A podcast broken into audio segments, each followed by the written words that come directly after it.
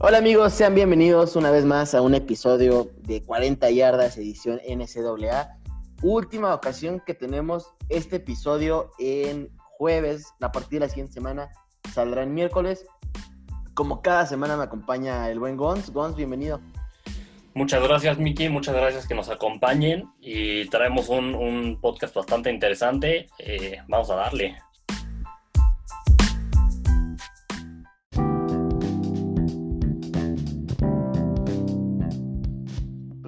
La saben, cada semana traemos eh, los datos eh, más novedosos, traemos noticias, traemos resultados. Pero ¿qué más, amigos? Pues mira, justo traemos eh, los resultados, los, los, los polls, cómo están los rankings. Y lo que traemos es una semana de locura. Fue una semana espectacular. Así que vamos a, vamos a ver qué tal. Ahorita les vamos a contar, porque fue una cosa impresionante. ¿Estamos en el 2007 o qué está pasando? ¿Viajamos en el tiempo? Oye, y también traemos por ahí dos prospectos de college que son, o sea, anormales, unos verdaderos monstruos. No, están, están impresionantes, son físicamente unos monstruos y juegan muy bien. Muy bien, Gons. Eh, pues miren, como ya se lo saben, cada semana arrancaremos con la sección de noticias. Eh, ¿Cómo ves si tú te arrancas con la primera? Pues vamos a arrancar con la primera, justo como les decía, fue una así, como, como lo he repetido ya varias veces en lo poco que llevamos del podcast, fue una semana de locura. Eh, parece que estamos en el 2007. ¿Por qué? Porque en el 2007, para los que no, no lo sepan, en la, en la, temporada de la NFL fue nombrada como, como el año de, de, los upsets, ¿no? de las sorpresas. 59 veces esa temporada un, equipo no rankeado le ganó, o un equipo rankeado más abajo le ganó al equipo pues, de más arriba. Y esta semana ya lo verán después cuando hagamos el recap de los partidos, pero hubo tantos offsets que parece que nos estamos encaminando una temporada parecida a esa. Mi parlay está dolido, mis apuestas están dolidas, esto no me gusta.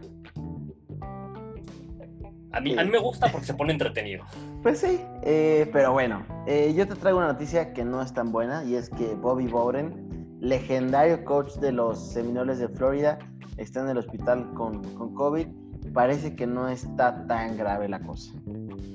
Pues sí, una, una noticia triste. Lo bueno es que, como dices, hasta ahorita parece que no está grave. Esperemos que se recupere pronto. Pues nos vamos con, con, la siguiente noticia, que es, que es probable que, bueno, más bien ya se confirmó, ya se confirmó que el partido entre LSU y Missouri se va a jugar en Baton Rouge, en, en Luisiana. Se va a mover a, a, al estadio de Missouri por el huracán Delta. Así que algo más de, que afecta a la temporada de college football. Esperemos que, que por las zonas donde pase el huracán no haga muchos destrozos, pero ya por lo menos afectó este partido. Muy bien, el quarterback de, de North Dakota State, eh, como referencia, ellos son de la División 2 y es de la universidad donde salió Carson Wentz. Eh, anuncia que se saltará la temporada de primavera y entrará al draft. Eh, es uno de los corebacks que vienen muy hypeados en, para el próximo draft. Sí, yo, yo no sé si es demasiado hype, la verdad. O sea, a, mí, a, mí, no me convence, pero, pero bueno. A mí lo que me pasa es que, que, estos jugadores, no digo que un jugador no pueda salir de una, un gran jugador no pueda salir de una universidad chica, ¿no? Pero me cuesta trabajo con estos, con estos jugadores que igual no tienen tanto video, que, que salen de universidades más pequeñas donde la competencia no es tan fuerte y, y los hypean tanto, ¿no? Ya veremos. Uh -huh. Pero a ver qué tal le va. Nos vamos a la siguiente noticia. El liniero ofensivo de los troyanos de, de la Universidad del Sur de California, Elijah Vera Tucker, anuncia que regresará para jugar la temporada. Originalmente, cuando el, el Pac-12 estaba para jugar en primavera, dijo que se iba a saltar la temporada y iría al draft. Eh, buena noticia para los troyanos, que, que parece traerán un buen equipo. Muy bien, y bueno, Davos Sweeney eh, head coach de Clemson, dice que no está interesado en el puesto de head coach de los Houston Texans y que al parecer no ha escuchado nada por parte de Deshaun Watson. Pues sí, ya bueno, la verdad es que yo cuando, cuando corrieron a, a ay se me pasó ahorita Bill O'Brien a Bill O'Brien cuando, cuando corrieron a Bill O'Brien pensé que podía empezar esta especulación de qué tal que reúnen a Davos Sweeney con, con Deshaun Watson. La lo veo difícil que pase sobre todo porque pasarte de Clemson, donde eres campeón de temporadas superestrellas, a, a, un equipo en reconstrucción como, como los Texans sin picks. Oye, y aparte, los head coaches del college ganan más que los de la NFL. Correcto, correcto. Los contratos son mucho mejores para los head coaches en college. Entonces, no, o sea, de loco se va. fíjate que todavía si me dijeras a los Jaguars, igual y te diría que es un trabajo ahorita más atractivo que Texans. Sí, sí, sí, sí. Puede ser. Eh, siguiente noticia, amigos. Bueno, nos vamos con la siguiente noticia. El, el running back de Kentucky, Cowboys y Smoke, estará fuera un par de semanas con una lesión en las costillas. Una noticia, pues, fea para, para los Wildcats de Kentucky, Ujú. que perdieron su primer partido y, pues, necesitan toda la ayuda que, que puedan tener, ¿no?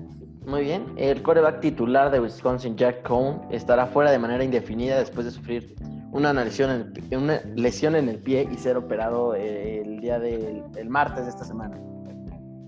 Así es, esperemos pueda regresar a tiempo para la temporada, no se sabe, pero sería una gran noticia para, para los Badgers. Nos vamos con la siguiente noticia, el cornerback Diomodor, Diomodor Lenore de, los Oregon Ducks declara que regresará para jugar la temporada después de que originalmente habrá anunciado que se prepararía para el draft, como bien recordarán, le- les dijimos esto en los podcasts pasados, un gran regreso para los Oregon Ducks, un, un corner estrella para ellos. Sí, sí, sí, definitivamente si los Ducks quieren soñar con el- un puesto en los playoffs, eh, Lenoir era pieza fundamental.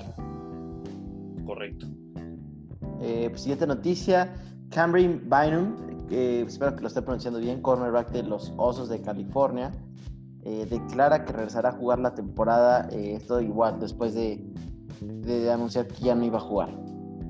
Así es, un, un jugador que fue segunda selección en el, en el equipo del All, All Pac-12 Team, el equipo de la conferencia, así que un, un buen regreso para los Osos de Cal. Nos vamos con la siguiente noticia. Kevin Sumlin, head coach de Arizona, de la Universidad de Arizona, fue diagnosticado con coronavirus. Pues uno más.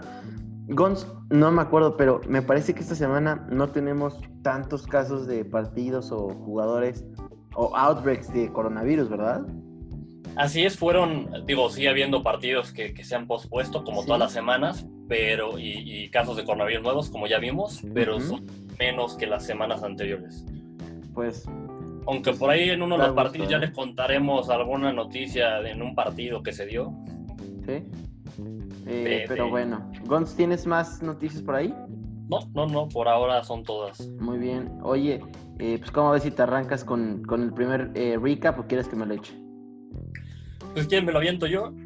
Eh, el primer partido que tuvimos fue justo uno de los upsets de esta semana.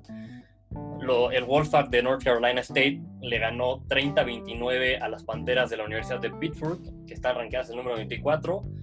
Pues parece que la, segunda cortina de acero de la ciudad de Pittsburgh no, no fue suficiente esta semana para, para que mantuvieran el echándole flores la semana pasada.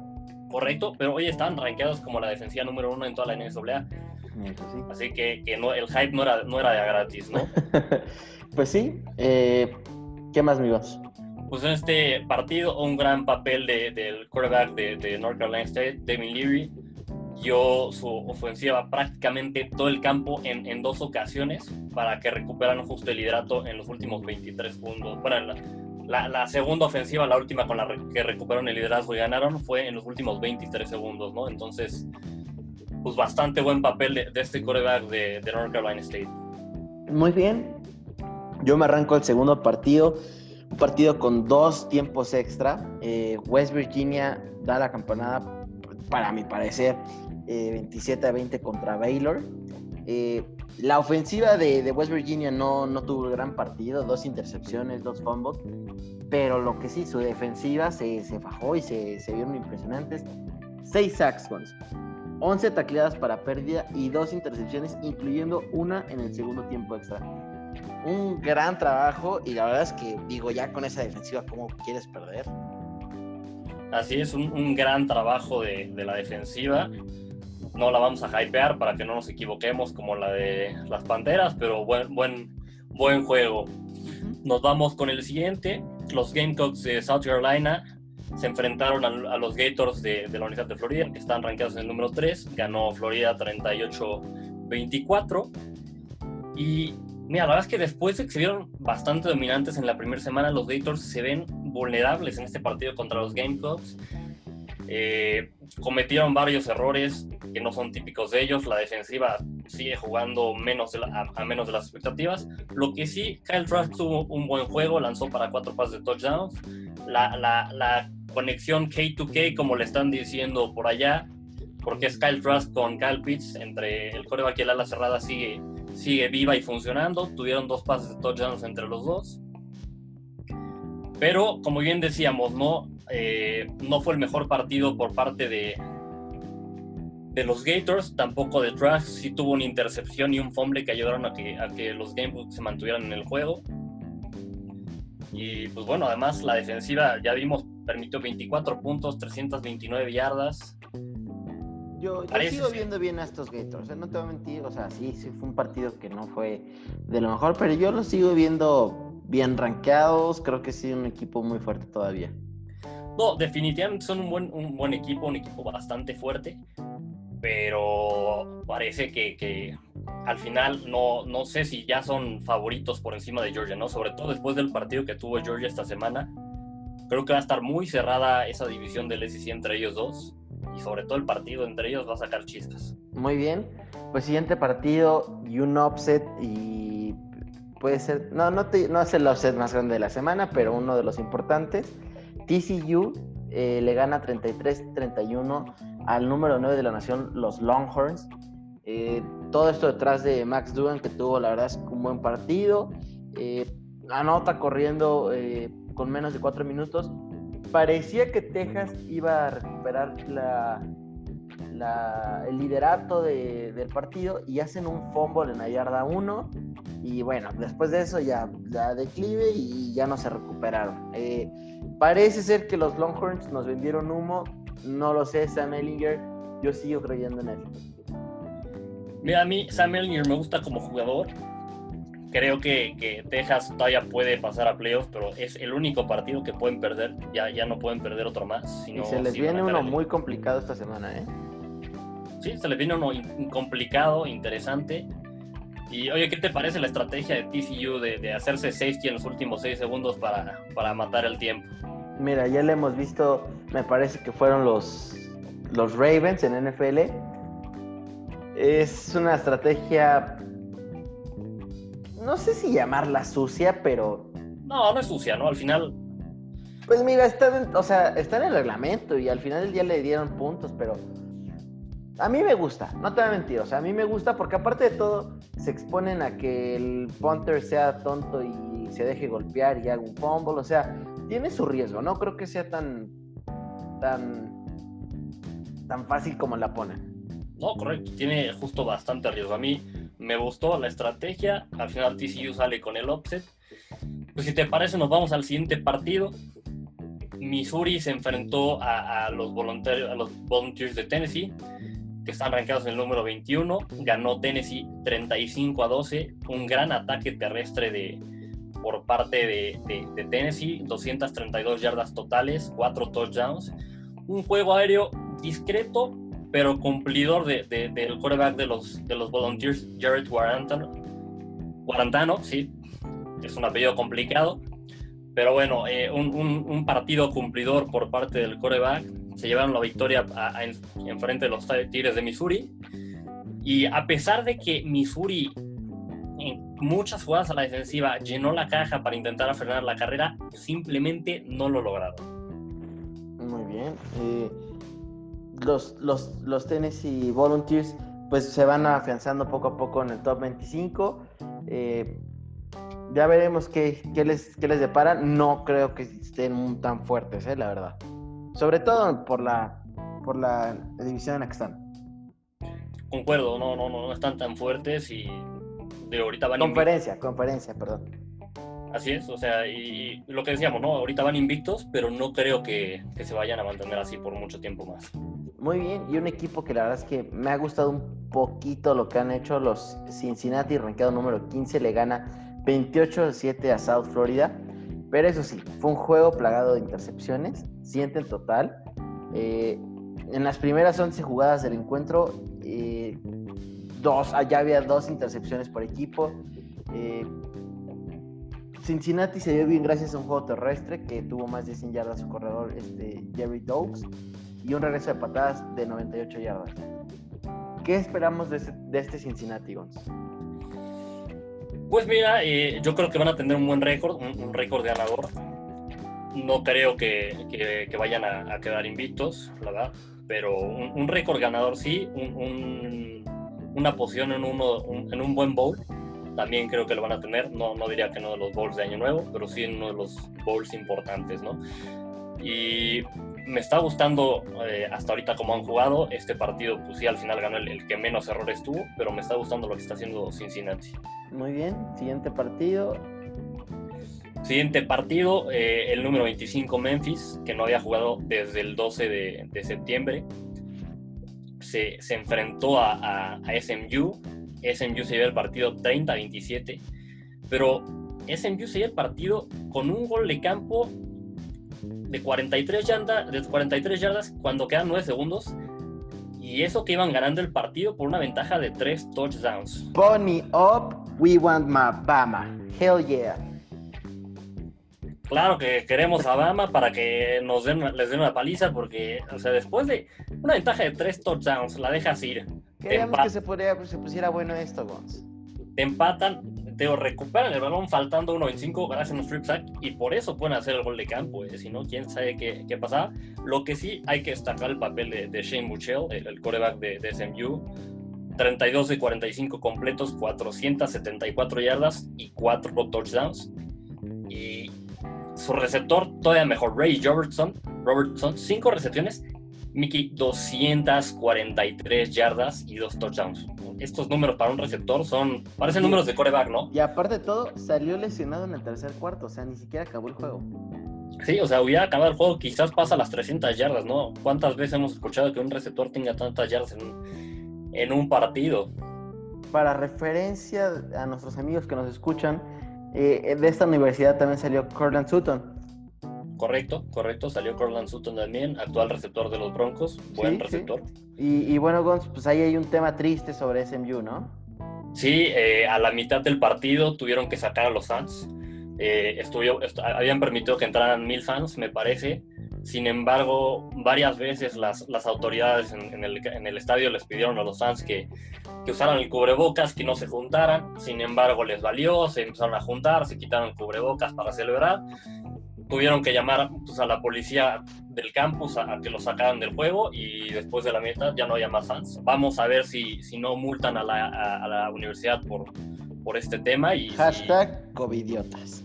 Covidiotas, correcto. Vamos a ver si permiten fans también los partidos que siguen por lo mismo. ¿no? Pues ya veremos. Eh, siguiente partido, Alabama, la universidad número 2, gana 52-24 al número 13, Texas AM. Eh, Mac Jones, la verdad, me ha estado sorprendiendo. No esperaba que, que, tuviera, que fuera tan bueno. Y sin embargo, 20 de 27, 435 yardas, 4 touchdowns, sí, una intercepción ¿Y qué me pueden decir del receptor estrella John Mitchell? Cinco recepciones, 181 yardas, dos touchdowns. La semana pasada se los decía, así como LSU se proclama DBU, yo creo que ya es momento para que Alabama lo estemos diciendo que es la universidad de los receptores. Están saliendo superestrellas de ahí. Julio Jones, eh, Riley Ridley. Calvin Ridley. Calvin Ridley, perdón. Riley Ridley, hermanos, sigo confundiendo. Este, Jerry Judy. Jerry Judy. Henry Ruggs. Uh -huh. La verdad es que, a ver, la cama de receptores que han estado sacando los últimos años es impresionante. Este chavo tiene pinta de que va a ser un superestrella también. Eh, Texas Oye, ajá, dime. Y, y, no solo este cuate, Jalen Waddle y Devonta, Devonta Smith, ¿no? También. Uy, Waddle me gusta, ¿eh? La verdad es que también es muy bueno, muy, muy, muy bueno. Pero pues cuenta, cuéntanos más de este partido, Miki, algo más. Pues bueno, Texas A&M, eh, la verdad es que tenía medio interesante el partido, eh, 14 en la primera mitad, pero la verdad es que una vez que Alabama dijo, ya me tengo que poner las pilas, puso pie en el acelerador y dijo, ay, nos vemos, no veo para atrás.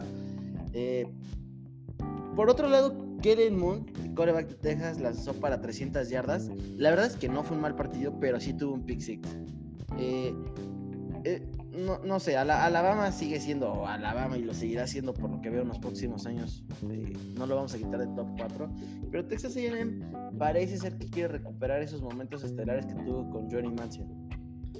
Sí, sí, sí, sí, parece ser que, se quieren levantar, como ya decíamos, pues, con este nuevo head coach Jimbo Fisher, parecía que quieren regresar. Hasta ahorita a mí me siguen sin convencer, sobre todo Kellen Mond. Eh, como bien dices, tuvo un buen juego, pero yo sigo sin comprarlo, ¿eh? O sea, hay mucha gente que dice, no, Kellen Mond es muy bueno, de los mejores corebacks en el, en el, en el SEC.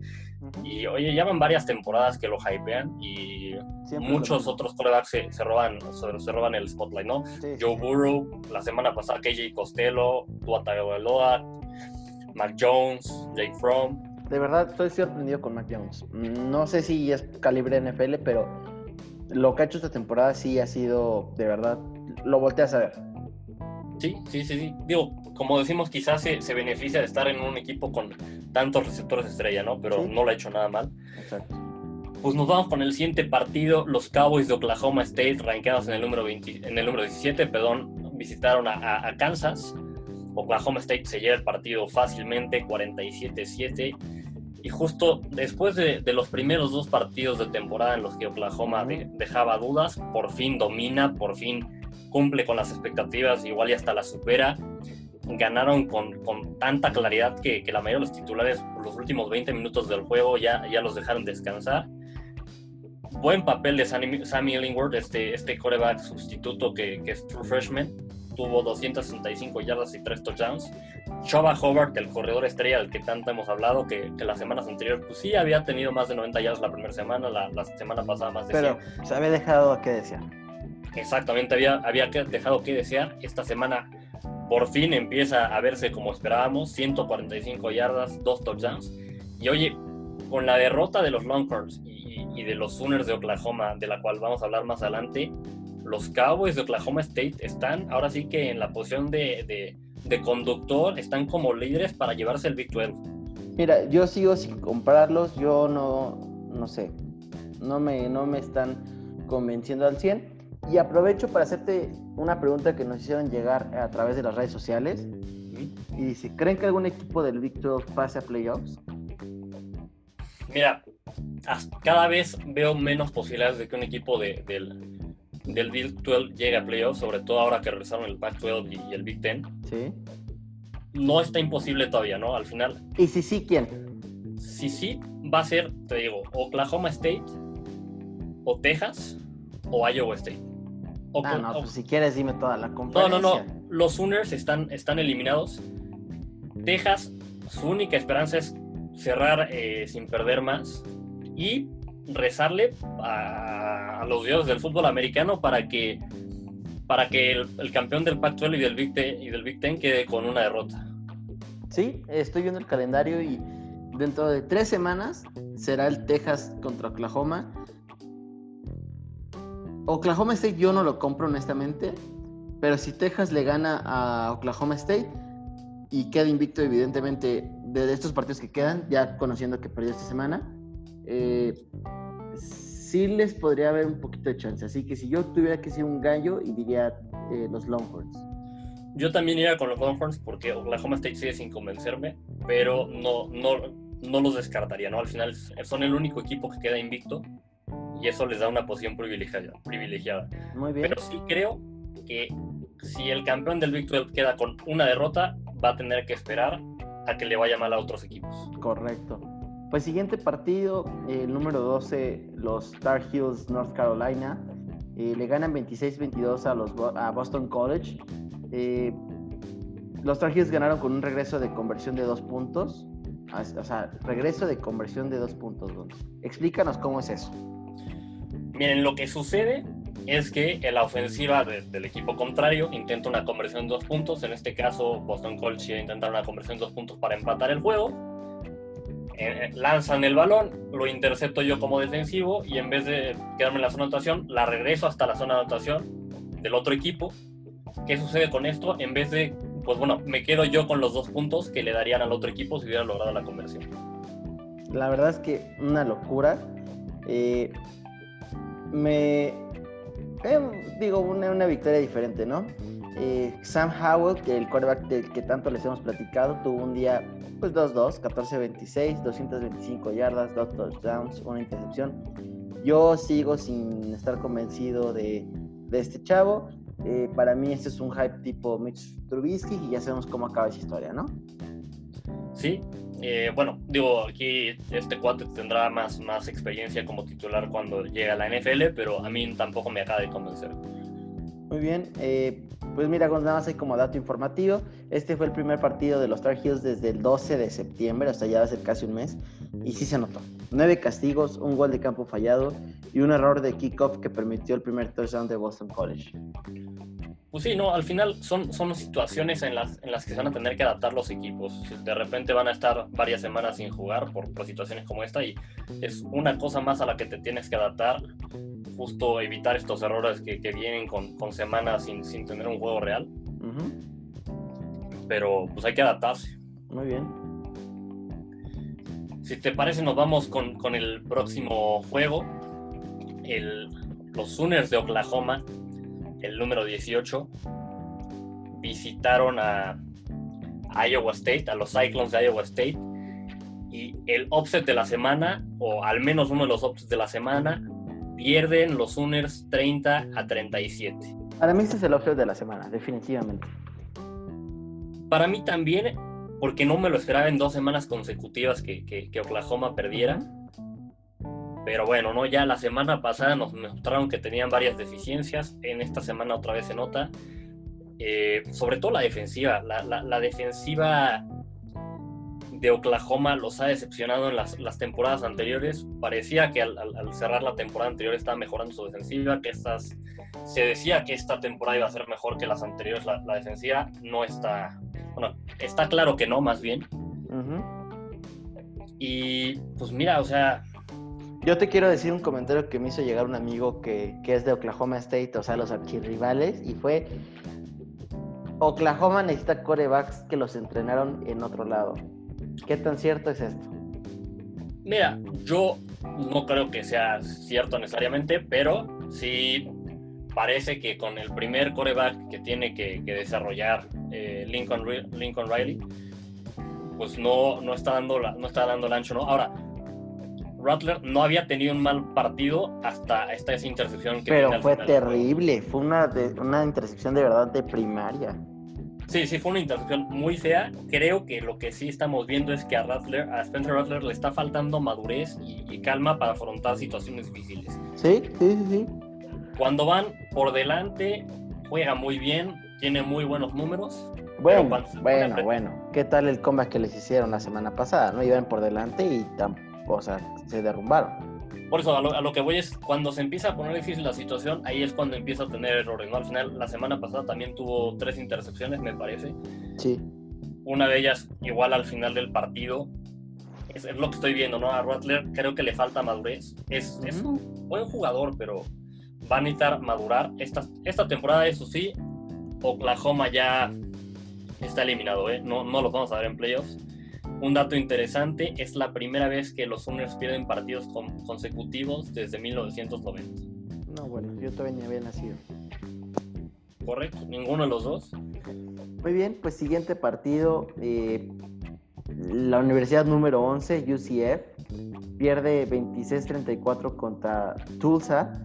Eh, parece ser que Tulsa es la criptonita de UCF. Pierden con ellos por segundo año consecutivo y rompen racha de 21 victorias consecutivas en casa. Eh, el último partido que, había perdido UCF en casa, 2016, pero también contra Tulsa. Eh, ¿Sorprendente o no tan sorprendente esto, Gonz? A mí sí me sorprendió. Yo, la verdad, no esperaba que Tulsa, si bien Tulsa, como dices, fue la última derrota que tuvo UCF en casa y, que también perdieron contra ellos la temporada pasada, yo no me esperaba este resultado. A mí sí me sorprendió. No, no, la verdad es que, y sobre todo con, pero mira, Tulsa la semana pasada no le jugó tan mal, o hace dos semanas, a Oklahoma State, ¿eh? 16-7 cayó, pero, pero parece ser que no es un equipo tan sencillo este año. Correcto, tuvieron un, buen partido contra, contra Oklahoma State. Yo la verdad en ese momento pensé que fue más por porque Oklahoma State jugó mal que por, por mérito a Tulsa, pero como dices, ¿no? Parece, parece ser que son un equipo interesante. Muy bien, pues mira, eh, todavía en su, en su conferencia tienen a Cincinnati y a SMU. Eh, veremos si tienen eh, herramientas para ponérseles al tú por tú. Sí, van a ser dos juegos interesantes, dos juegos de estos que hay que ver, aunque no sean de, de las conferencias del Power Five, como le llaman, de las cinco conferencias importantes. Pero un, calendario interesante se, les viene. Pues bueno, algo más de este partido, Miki. Pasamos al siguiente, si no. La verdad, te podría decir el quarterback, pero no le veo mucho, mucho show, así que date para el siguiente. Pues vamos con el siguiente partido. Los LSU Tigers, rankeados en el número 20, después de esa lamentable derrota contra Mississippi State en la semana 1. Se enfrentaron a Todos somos KJ Costello. Eh, yo no, pero bueno, eh, tienes tu derecho a hacerlo, pero bueno. Al final, los LSU Tigers ganan 47-7 y como ya bien decíamos, después de una derrota vergonzosa en la primera semana, mejoran todos los aspectos. Obviamente hay que tomar todo esto como pues, con un poco de, precaución, ¿no? Porque al final el rival al que se enfrentaron esta semana fue Vanderbilt, que es de los equipos más débiles, si no es que el más débil en el SEC. Sí. Pero sí vi mejoras en todas las áreas. La línea ofensiva le dio mucho más tiempo a Miles Brennan, lo protegieron mucho mejor. Eh, la semana pasada permitieron muchísimos sacks, esta semana le dan tiempo a Brennan, que jugó bien, 23 de 37, 337 yardas, 4 touchdowns, una sola intercepción pero pues igual mejoró el juego terrestre de, LSU que la semana pasada fue igual prácticamente inexistente. Se vio bien en este partido. John Emery 103 yardas y sobre todo la defensiva, ¿no? La defensiva fue lo más lamentable que, vimos en, el juego contra Mississippi State. Mejoró, mantuvo a Vanderbilt a solo 268 yardas y tuvieron pues, dos intercepciones y tres sacks claramente les ayudó al perímetro de, LSU tener de regreso a Derek Stingley Jr., que es el mejor jugador en, el equipo de LSU. Es el mejor corner, en mi opinión, en todo college. El, tenerlo de regreso claramente fue un beneficio y él se vio como siempre, ¿no? No le permitió nada a los receptores, tuvo dos regresos de patada bastante explosivos. Un buen juego para LSU, pero de nuevo, hay que tomarlo con precaución. Fue Vanderbilt, vendrán juegos mucho más difíciles y si los quieren afrontar, tienen que mejorar años todavía. Muy bien. Y luego, siguiente partido, eh, pues uno que nosotros, tú y yo creíamos que iba a ser el juego de la semana y la verdad es que estuvo lejos de serlo. El número 4, Georgia, le gana 27 a 6 a Auburn, que estaba rankeado en el número 7. Eh, Georgia fue dominante de principio a fin. Eh, la defensiva de Georgia mantuvo a Auburn eh, a 216 yardas totales, que la verdad es que para hacer un juego de college esos números son, son ridículos. Y por el otro lado, la ofensiva de Georgia, la verdad es que lució bastante bien, sobre todo en la primera mitad. Anotaron 24 puntos en la primera mitad, ya en la segunda parece ser que se relajaron un poco. Eh, Stenson Bennett, coreback, tuvo un papel, no sé si llamarlo grandioso, pero es cumplidor, 17 de 28. Para ser quarterback de Georgia no estuvo mal. Exacto. Mira, de ahí salió Jake Fromm y nadie espera nada de Jake Fromm, ¿no? 240 yardas y un touchdown. Sin embargo, eh, un receptor que se llevó las, las, ahora sí que las, los reflectores fue Kyrus Jackson, eh, 9 recepciones y 147 yardas. Eh, con esta victoria, eh, lo único que podemos decir es que los Gators parece ser que no la van a tener tan fácil para llegar a la final del, del SEC. Sí, va, a estar entre ellos dos. Georgia nos, nos impresionó, bueno, al, menos a mí me impresionó, ¿no? Eh, ganando por, con bastante facilidad este partido, pero se va a poner bueno, se va a poner bueno el SEC. Sí, sí, sí, la verdad es que sí. Como siempre es la división o conferencia más, más fuerte, ¿no? O la más competitiva. Exacto, la, la, más competitiva y creo que también de las más entretenidas precisamente por lo mismo, ¿no? Como, no hay, como hay mucho... Que aunque no lleguen a playoffs, aunque igual y no están rankeados, dan pelea, justo se pone muy bueno. Muy bien. Pues nos vamos al siguiente partido. los rebeldes de, de Ole Miss se enfrentaron a Kentucky. Ole Miss gana 42-41 en tiempo extra. Eh, la diferencia en este partido fue un punto extra fallado por parte de, Kentucky.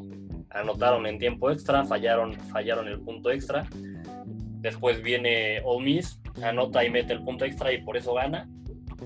Y Ole Miss bastante bien, se está viendo bien con, el nuevo head coach Lane Kiffin, a pesar de que, de que iban perdiendo por dos touchdowns, regresan en el juego los, los Rebels de Ole Miss, empatan el partido, ya mencionamos, lo ganan en tiempo extra. A mí el que me está impresionando es Matt Corral, este coreback de, de, de Ole Miss. Empezó la temporada en grande, tuvo muy buen juego contra los Gators la primera semana y tuvo todavía un mejor partido esta semana. Tuvo 24 de 29 pases completos, 320 yardas, 4 touchdowns, 0 intercepciones y además corrió para 51 yardas. Verdaderamente espectacular eh, el papel de, de Matt Corral. Ya se veía que iba a ser un buen jugador porque en high school fue de los mejores quarterbacks, pero me está impresionando, sobre todo en esta conferencia donde en teoría las defensivas son buenas.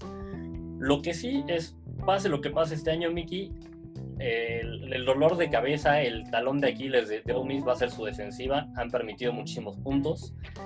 Y este partido en particular contra la carrera fue garrafal, fue ridículo, vergonzoso, como le quieran llamar. Terrible. Permitieron 408 yardas y 6 touchdowns por tierra. Wow. Oye, pero por ahí, ¿qué tal la jugada El Oso del Año? Sí, sí, sí, sí. El, el- el- oso de la semana, AJ Rose, el, el running back, perdón, running back de Kentucky, hizo el ridículo. Se confía antes de llegar a su anotación, empieza a celebrar. eh, intentó hacer esta celebración que hace Tyreek Hill antes de anotar, que pone el, símbolo de, de amor y paz, levanta dos dedos. No le sale, lo, lo agarran, lo taclean por atrás. Y después, un par de jugadas más adelante, comblea en la línea de gol. Un- Él mismo se quiso ser el valiente, el yo me dejo ir coach y termina fombleando y, re- y recupera el balón Ole Miss. Tristísimo su caso. Sí, sí, sí, sí. Y a ver, diré, Kentucky perdió por, por menos de un touchdown, ¿no? Al final perdió por un punto extra. Sí, ¿Quién sabe qué habría pasado si anota ahí Kentucky? sí, sí, sí, totalmente de acuerdo. Siguiente partido, el número uno de la nación, Clemson, gana 41-23 a, a Virginia. Y, y mira, los, los Tigers jugaron mal, tardaron mucho en carburar. Primer cuarto únicamente con tres puntos, permitieron 417 yardas y 23 puntos, que la verdad es que son bastantes para, para la defensiva de Clemson. Y aún así ganaron tranquilitos. Eh, Sunshine, eh, la verdad es que para mí tuvo un muy buen juego, de esos tipos de juegos que ya hacía falta verle, 329 yardas y 3 touchdowns. Pero a ver, ¿fue, ¿fue solo un mal juego o se tiene que preocupar Clemson? Eh, se les vienen un par de semanas difíciles, una sobre todo contra los, contra los Canes. Pues mira, yo creo que sí se tienen que preocupar un poquito. Al final, eh, permitir este, este, esta clase de puntos contra un equipo de Virginia que, que no está muy fuerte es preocupante, en especial en la antesala de un juego contra Miami, Ujú. que trae a Jerry King. Pero yo creo que aún así Clemson se va a llevar ese partido. Lo que sí es que tienen que ajustar estos, estos errores que tuvieron en, en esta semana. Otra cosa, es muy cierto, las, nuestras expectativas de, de Clemson se han vuelto tan altas que ya un- este partido nos parece malo. Sí. Está pasando lo mismo que pasó, que bueno, que ya pasa con Alabama, que son tan dominantes que cuando les meten muchas yardas o les meten más puntos de los que pensamos, decimos, hay problemas, pero Claro. Creo que sí hay algunos problemas que arreglar, no tantos como parecería. Muy bien. Pues nos vamos al siguiente partido. Eh, Arkansas, la- los Razorbacks de Arkansas visitaron a Mississippi State, que está arrancado en el número 16, después de haberle ganado a LSU en la primera semana. Y el partido se lo llaman los Razorbacks 21-14, uno de los tantos upsets, que subi- upsets y sorpresas que tuvimos esta semana. Sí. Parece que no le duró mucho lo bailado a, a Mike Leach y a los Bulldogs, ¿no? Eh, O sea, esta nota la escribiste con tanta emoción, ¿verdad? No, no, no. O sea, mira, yo esperaba que ganara Mississippi State con bastante claridad. O sea, no, no estaba esperando que perdieran. No, no les tengo odio. pero sí se vieron mal, o sea, a ver, primer semana le ganas a LSU, los actuales campeones, rompe récord de yardas por aire en, el SEC, todos hablando de ti toda la semana y llegas, está el spotlight en ti, la gente está esperando que, que des clases otra vez y te quedas corto, ¿no? Sobre todo porque su ataque aéreo que esperamos muchísimo, digo, sí, lanzaron para más de 300 yardas, pero lanzaron, o sea, que Costello lanzó tres intercepciones, dos de ellas en la zona, en la zona de gol, y, y la otra fue un pick six de, un pick six de 69 yardas, ¿no? Entonces, parece que, que, me, me, desinflaron un poquito a Mississippi State, les quitaron lo bailado, porque no, no, no se vieron tan dominantes como esperábamos. Oye, pero a ver, yo te quiero preguntar, ¿esto es tema para que LSU pues sí diga, caray, si estamos nosotros para el perro o, crees que no tenga algo que ver? Mira, en este momento es para que se preocupe, ¿no? Porque Arkansas era, era el equipo, era de los equipos débiles en, el SEC. Tenían una racha de 20 partidos sin ganar en la conferencia. Que le gane eh, Arkansas al equipo que te humilló de esa manera, quizás no humillaron a LSU en el marcador, pero sí los que vimos el juego, los que vimos los highlights, fue humillante. Entonces, el, que, el equipo que te ganó de esa manera, que, arrastró a tu defensiva, pierda contra un equipo bastante débil, sí, sí quiere decir que te tienes que preocupar. Ya veremos cómo se recupera, si, bueno, si se recupera esto Mississippi State, cómo sigue en la temporada. Pero por el momento sí, hay que prender las alarmas en, en LSU pues, pues ya veremos qué pasa. Eh, esos fueron todos los partidos estrellas. Te tengo por ahí unos cuantos más que son ahí como juegos que vale la pena mencionar. Texas Tech cae 21-31 contra Kansas State. Virginia Tech le gana 38-31 a Duke. Jacksonville State cae 24-41 contra Florida State. Y Air Force aplasta, humilla y de verdad no sé qué más adjetivos poner. 47 a Navy correcto. Eh, varios partidos que vale la pena mencionar. Y por ahí una mención honorífica a Jacksonville State. Tipazos, gran universidad, perdieron, pero bueno, tipazos. Muy bien. Eh, Gons, ¿qué más tenemos por ahí? Pues traemos, eh, como ya saben, todas las semanas la actualización del AP Poll, que por ahora es, es la, la, encuesta, por así decirlo, que vamos a estar viendo. Ya que salga la, la oficial de los playoffs, estaremos viendo esa. Pero bueno, traemos la actualización. En el número uno, sin, sin ningún cambio, está Clemson. Número dos, igual no traemos cambios. Alabama. En el número tres tenemos a Georgia, que se sube el número cuatro la semana pasada después de ganarle de manera dominante a, Auburn. Se sube al número tres. Merecido, me parece. Número cuatro tenemos a los Gators. La semana pasada están en el 3. Después de sufrir un poquito contra South Carolina, al menos más de lo que esperamos que sufrieran se bajan al 4. En el número 5 sin ningún cambio, eh, ya que no jugó, tenemos a Notre Dame. Número 6 sin que hayan jugado un solo partido. Ya hemos dicho que esto es absurdo varias veces. Tenemos a los, a los Ohio State Buckeyes. En el número 7 tenemos a los Huracanes de Miami, que a pesar de que no jugaron esta semana, suben del 8 al 7 el salto, uno de los saltos grandes que hay esta semana. En el número 8 tenemos a los Star Hills de North Carolina que se subieron desde el 12 hasta el 8. Eh, por ahí tenemos un, esto es un poco personal, por ahí por, un quarterback llamado Mitch Trubisky. Aquí hay, hay, hay pelea, esto es personal. Pero fíjate que yo no estoy de acuerdo, ¿eh? se me hace que sí subieron mucho. No es por darte gusto ni nada, pero Gracias. es un ranking alto para, para North Carolina. Gracias, lo tomo. Eh, en el número 9, sin jugar un solo partido, está... Eso ya me tiene harto, o sea, entre ellos y, y Ohio, de verdad, ya, sálganse, o sea, caen gordos. Y además, además de esto, eh, checa, o sea, Notre Dame y, bueno, más bien, Miami no jugó esta semana, pero se subió a un lugar, ¿no? Pero, pero sí han jugado. Penn State no ha jugado, no va a jugar todavía en varias semanas y se subió del 10 al 9. Papá, pues la puro nombre aquí es lo que importa aparentemente. Mira, ya si los iban a meter, que los mantengan en la misma posición o los vayan bajando. O sea, ¿cómo es posible que si no, no están jugando y no van a jugar en un par de semanas, suban lugares? O sea, eso sí es absurdo. eso sí es ridículo. Eh, De verdad que esta temporada me va a sacar canas verdes. A mí también, pero igual está divertida con tantos upsets. ¿no? Esperemos, que no, esperemos que no más para los Tigers, pero bueno, hasta ahorita ha estado divertida. Muy bien. Y, por último tenemos a... Oklahoma State, los Cowboys, el, salto más grande entre los equipos que, que, están en el top 10, se suben desde el 17 al 10. Muy bien, pues bastantes movimientos, muchas injusticias. Por ahí, Gonz y yo ya les estamos preparando unos episodios flash para discutir temas relacionados con los playoffs. Eh, manténganse ahí informados. Gonz, ¿qué te parece si nos arrancamos con los juegos de la próxima semana? Vamos a darle, Miki, eh, por favor. Muy bien, pues mira, el primero que te tengo es un juego que verdad está bastante bueno y es el número 4 Florida visita al 21 Texas AM. Eh, yo sigo siendo creyente que los Gators van bastante bien. Yo voy, yo voy Gators. También voy Gators. Eh, si bien Texas AM no es un rival débil. Una eh, defensiva muy, muy flan. Sí, muy flan. La primera semana recordemos que les costó trabajo ganarle a Vanderbilt.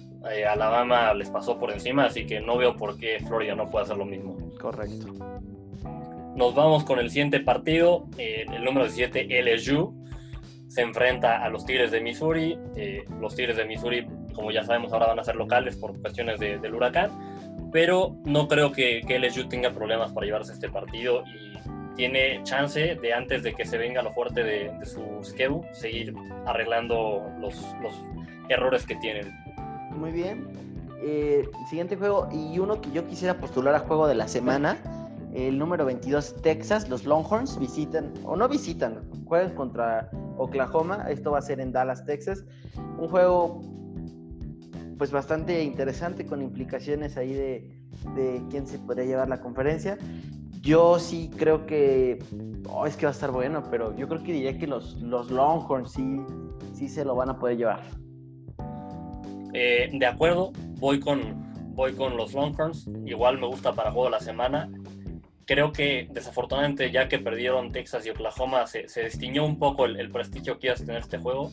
Pero como bien dices, puede seguir teniendo implicaciones para playoffs igual. Voy no de playoff, pero sí del final de su conferencia. Eso sí, eso sí. Y voy de acuerdo contigo con, con los Longhorns. Los veo mejor, los veo con más posibilidades de si el juego se les pone difícil superar las dificultades. Sam Ellinger, eh, estos son el tipo de partidos en los que te haces un nombre y, empiezas a subir en el draft, ¿no? Pues ya veremos si, si lo logra, amigos. Nos vamos con el siguiente partido, un juego entre dos equipos rankeados. El número 19, Virginia Tech, visita a los Tar Heels en el número 8 de North Carolina. Yo creo que se lo voy a dar North Carolina. Yo voy por el upset de Virginia Tech. De acuerdo, de acuerdo. Tampoco me parece una, una posibilidad eh, baja. Llámenme ardido, llámenme que odio a los Tar Heels, pero yo voy a Virginia Tech. No, no, mira, de acuerdo. O sea, Virginia Tech eh, tiene un buen equipo. Yo sí sigo yendo con los Tar Heels, pero no, no me parece difícil que, le saque el partido Virginia Tech. Muy bien, pues siguiente partido, Coast Carolina visita el número 23, Luisiana, los, los Beijing Cajuns. Sí, la verdad es que mira, es un equipo que no sé cómo le está haciendo, pero ya, ya se está siendo invitado, acostumbrado aquí en el Top 25. Y esta semana sí les voy a dar el gusto de, de votar por ellos. Yo también voy con ellos, son, son mi equipo, por así decirlo, pequeño consentido de, de la temporada. Creo que también serían la victoria. Muy bien. Nos vamos con el siguiente partido. Eh, los voluntarios de Tennessee en el número 14 se enfrentan a los Bulldogs de Georgia en el número 3. Un buen partido.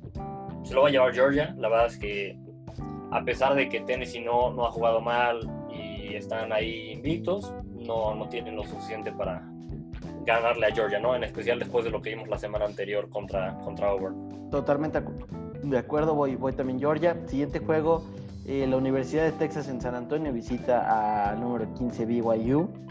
La, la, verdad es que BYU ha sorprendido, ha demostrado tener mucho nivel. La defensiva se ha visto a la altura. Voy BYU sin problemas. Correcto, igual voy BYU sobre todo porque además Houston es el primer partido que van a jugar de temporada. Muy bien. Tienen muchísimas semanas esperando jugar por, por COVID y enfrentarse a BYU en la primera semana va a estar difícil. Sí, sí. Nos vamos al siguiente partido. Texas State se enfrenta a Iowa State, que se mete en los rankings después de ganarle a, a, Oklahoma. Y perdieron el primer partido ahí, lamentablemente. Ganan los dos, los dos siguientes. Están rankeados. Voy con Iowa. Muy bien. Eh, siguiente partido. Tenemos Arkansas visitando al número 13, Auburn. Auburn que ha sido un, equipo sólido esta temporada. Eh, la semana pasada no jugó, ¿verdad, Maicon? No, la semana pasada perdieron justo contra, contra Georgia. Ah, claro, qué bruto. Ah, claro, qué bruto. Eh, aún así, yo, yo voy over. Creo que no deberían tener problema para, para llevarse este, este encuentro. Totalmente de acuerdo. Nos vamos al siguiente partido.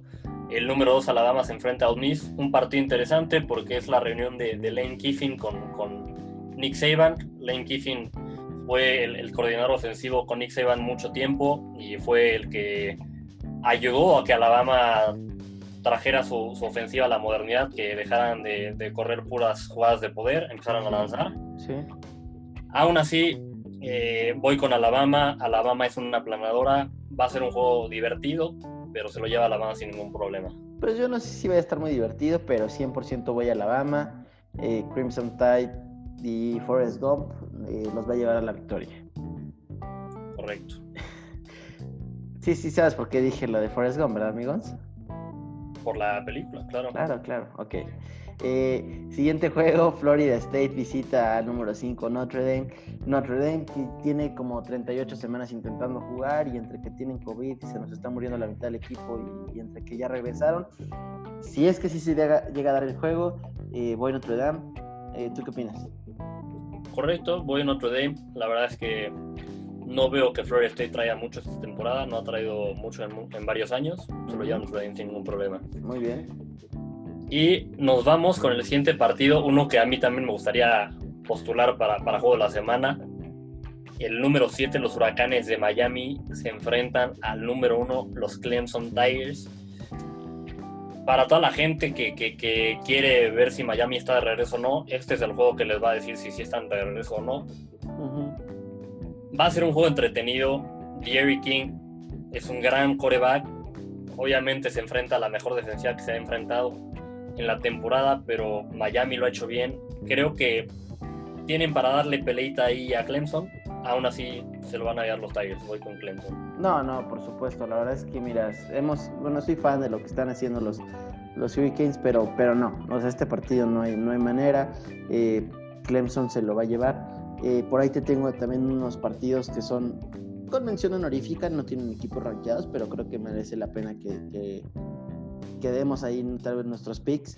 el primero es Mississippi State visitando a Kentucky. Voy Mississippi State. Eh, híjole, este va a ser un juego interesante. Voy Mississippi State también. Se van a recuperar de la derrota contra Arkansas, pero va a ser un juego interesante. Muy bien, siguiente juego, Temple contra Navy. Navy viene a ser humillado, pero yo creo que se va a recuperar. Voy Navy. Navy los he visto para llorar esta temporada. Sí, sí. Voy con, voy con Temple. Muy bien. Eh, Kansas State visitando TCU. Voy TCU. Correcto, voy TCU. Muy bien. Van a estar motivados después de ese offset. Sí, sí. uno que podría ser buen juego, eh, sobre todo defensivas, Pittsburgh visitando a Boston College. Yo iría a Boston College. Yo voy a ir a Compete. Va a ser un buen juego de defensivas convencionales, pero voy a Compete. Muy bien. Y por último, Duke visitando a Syracuse. Pues mira, voy a Syracuse. Duke ha estado para llorar esta temporada. Voy a Syracuse. Muy bien, pues yo creo que voy, voy Syracuse también. Oye, y lo que sería interesante es si esta temporada realmente va a ser como 2007, por ahí tendríamos que ver perder a, a Clemson y, bueno, al número uno y al número dos en algún momento, ¿no? Podría pues, ser una buena semana para que pues perdiera el 1 o el 2. Muy bien, yo creo que eso abriría puerta para que equipos del, del Pac-12, si, si entran muy rankeados, como es el caso de Oregon, puedan, puedan este, por ahí colarse, ¿no? Sí, sí, sí, sí. Abriría la puerta para que los del Big 12, que también han sido lamentables, pues, se pudieran meter. Muy bien. Eh, Miguel, no sé si tienes por ahí otro partido. No, no, no, son todos hasta ahorita. Digo, obviamente, como bien saben, hay más partidos, les traemos los, los que nos parecen más interesantes, ¿no? Sí, no, nos vamos a poner aquí a platicar tres horas sobre los partidos que hay, pero, pero bueno. Eh, escuchados como ya se los hay en cada semana, Gonzi y yo les tenemos eh, hicimos nuestra tarea, buscamos reclutas que están en high school, que van a entrar al college. Eh, ¿Por qué hacemos esto? Porque es importante fomentar que ustedes vayan conociendo quiénes van a ser los jugadores del futuro. Eh, la verdad es que desde que platico con Gons de esto, eh, hemos, hemos platicado de cuando llegó Leonard Fournette a LSU. Eh, la es que es divertido cuando vas, vas viendo el desarrollo de un jugador y, y, vas viendo cómo llega a la NFL. Y hasta de cierta manera te da gusto, sientes que estás creciendo con él, ¿no? Sí, justo. Es, es como, como tú dices, pues verlo, verlo crecer, vas creciendo con él y, y ya nadie te la, te la, cuenta, ¿no? Cuando de repente alguien diciendo, oye, ¿viste este jugador? Y dices, ah, sí, ya, ya me la sabía, lo, lo llevo siguiendo desde que estaba en prepa. Muy bien. Y pues, Gonz, yo te traigo la definición de fútbol pedigree. ¿Ok? Ok. O sea, de verdad, cuando piensas así, que, que, conoces familias que tienen lineaje en el, en el mundo del americano, bueno, esto es, pero de verdad, de esos casos impresionantes. El chavo se llama Tommy Breaker Mayer, offensive tackle, ¿ok? Ok. Es de high school. Mide 1,98 y pesa 128 kilos. O sea, de high school ya le está pegando a los 2 metros, 128 kilos. Es, es un recluta de 5 estrellas. Nivel nacional es el 5 overall y el número 1. O sea, es el mejor offensive tackle que hay en la nación. Eh, tiene buenas técnicas, eh, se mueve bastante bien. Estuve viendo sus videos y la verdad es que es, es, es, un tackle que se ve bien. Pero aquí es donde se pone mejor. Tiene un hermano gemelo. Ok, ok. Es centro.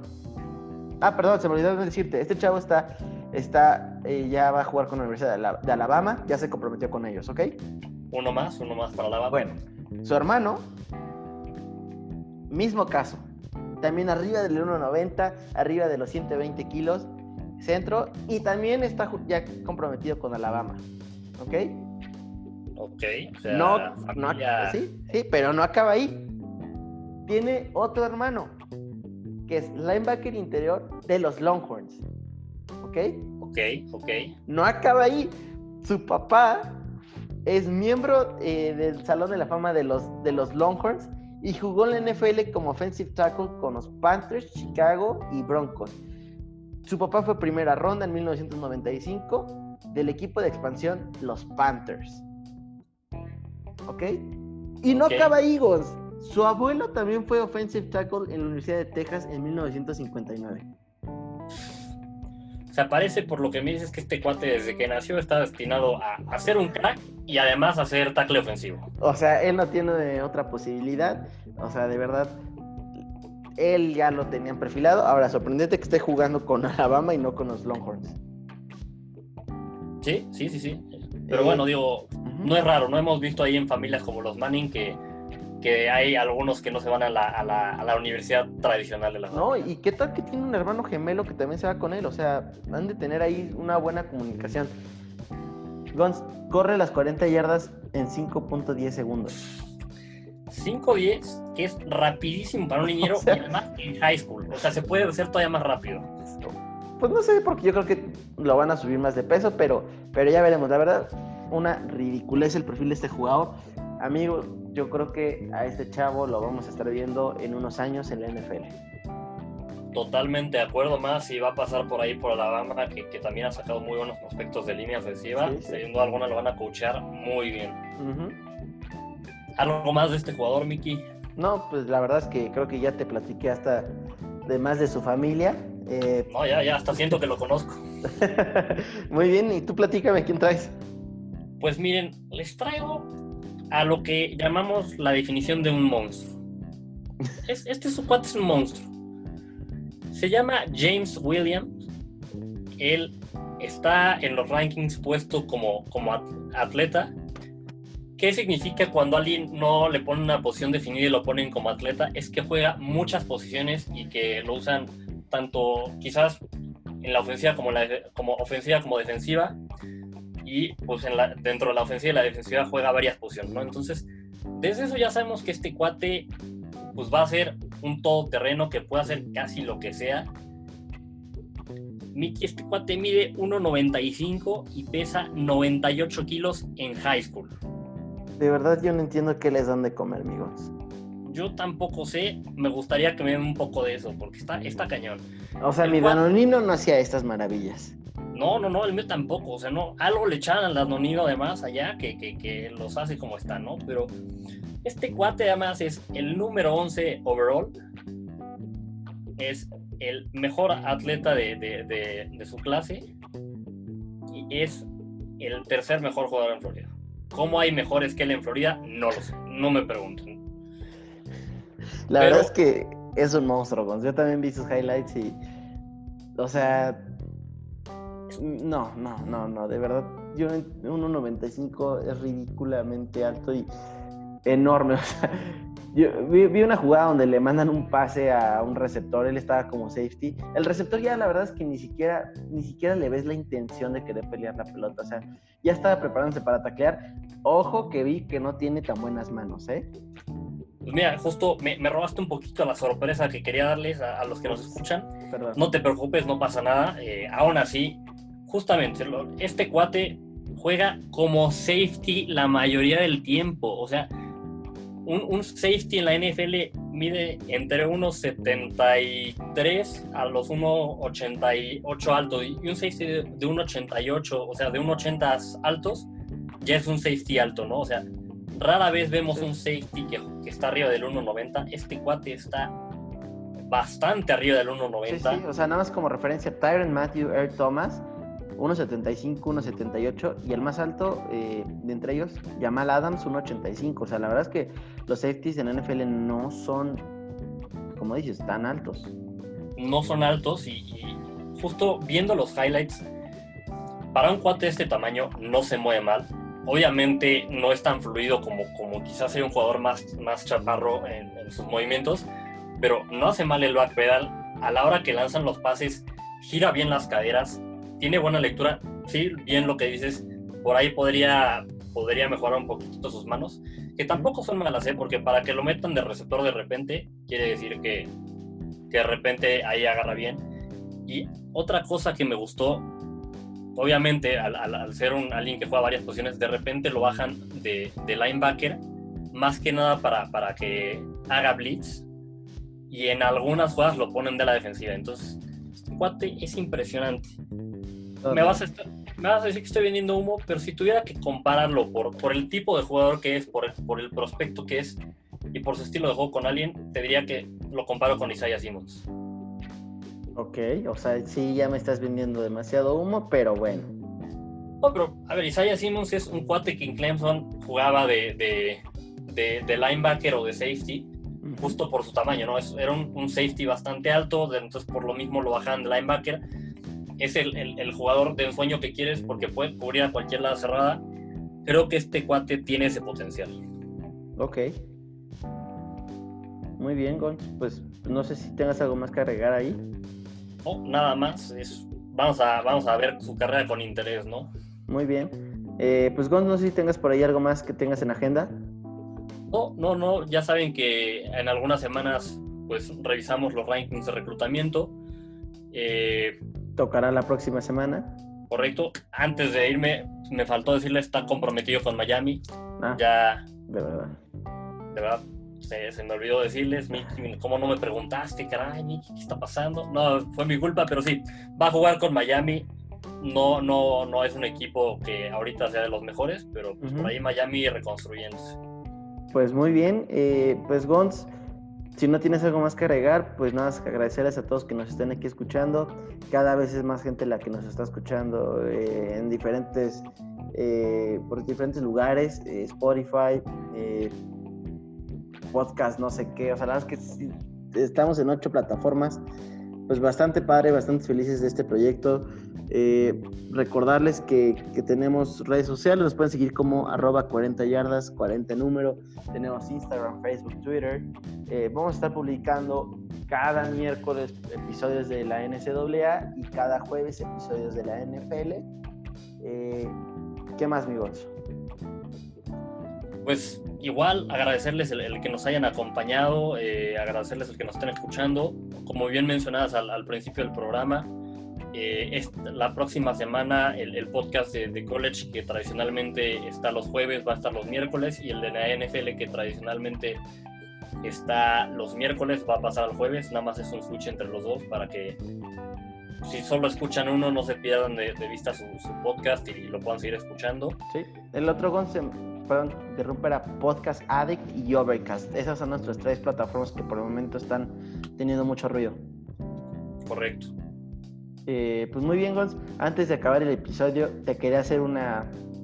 Siempre decimos frases y siempre te digo quién es el coach, pero en esta ocasión te traigo una frase y te voy a dar una pista. Ok. Puede que no sea coach. ¿Es un, jugador? Puede que sí, puede que no. Yo te la voy a decir, tú me dices de quién crees que pueda ser. Ok. You just try to be nice to everybody and treat them all the same. Treat them how would you like, how would you want to be treated. Tú intentas ser bastante buena onda, cool con todos, eh, al mismo tiempo, pero pues trátalos como, como tú quieres que te traten, ¿no? Una, una gran frase, eh, me gusta. Por la frase, siento que es de alguien de la personalidad del estilo una personalidad acá como un, poco tough, pero a la vez respetuoso, o sea, como de estas personas no nonsense, pero que, que, a la vez son, son buenas personas. Me, suena algo como quizás Vince Lombardi, Nick Saban, ese tipo de personalidad, pero Nicky, la verdad es que con, lo poco que me dices, no estoy, no estoy cerca de adivinar. Ok, te voy a dar otra pista y con esta creo que la vas a adivinar. El pastor favorito de todos. El pastor favorito de todos. Claro pastor favorito de todos. No, creo que sí no doy una, ¿eh? Team Tivo. Team Tivo, ok. Me, me, no le atiné ni cerca a la personalidad porque Team Tivo creo que, que, es lo contrario de eso. Es, es un cuate súper. Bueno, no por lo que se ve, no lo conozco. Me, me encantaría conocerlo. Es un cuate súper amigable por lo que se ve. Gran, gran tipo, eh. eh lástima que, que, no jugó más tiempo en la NFL. Yo era un gran admirador de él, ¿te acuerdas por ahí? La manía, claro en la manía yo aplicaba la de Tivo todos los partidos, el Tivo Time. Muy bien, Gons, pues este episodio fue traído gracias a ustedes a Sillas Marvel. Eh, la verdad es que no, pero nada más quería hacer la prueba para que ustedes vean cómo suena si eh, les estamos promocionando aquí sus sillas. Y es bien, por favor, contrátanos. Por favor, lo hacemos bien, no, lo, hacemos bastante bien, la verdad. Miren, somos aficionados, nada más estamos aquí echando relajo, pero pues si ESPN me quiere pagar por hacer esto, encantado de la vida. ¿Quién le diría que no eso, no? O sea... El sueño. Muy pues bien, amigos. pues nos estamos viendo. Hasta la próxima. Hasta la próxima.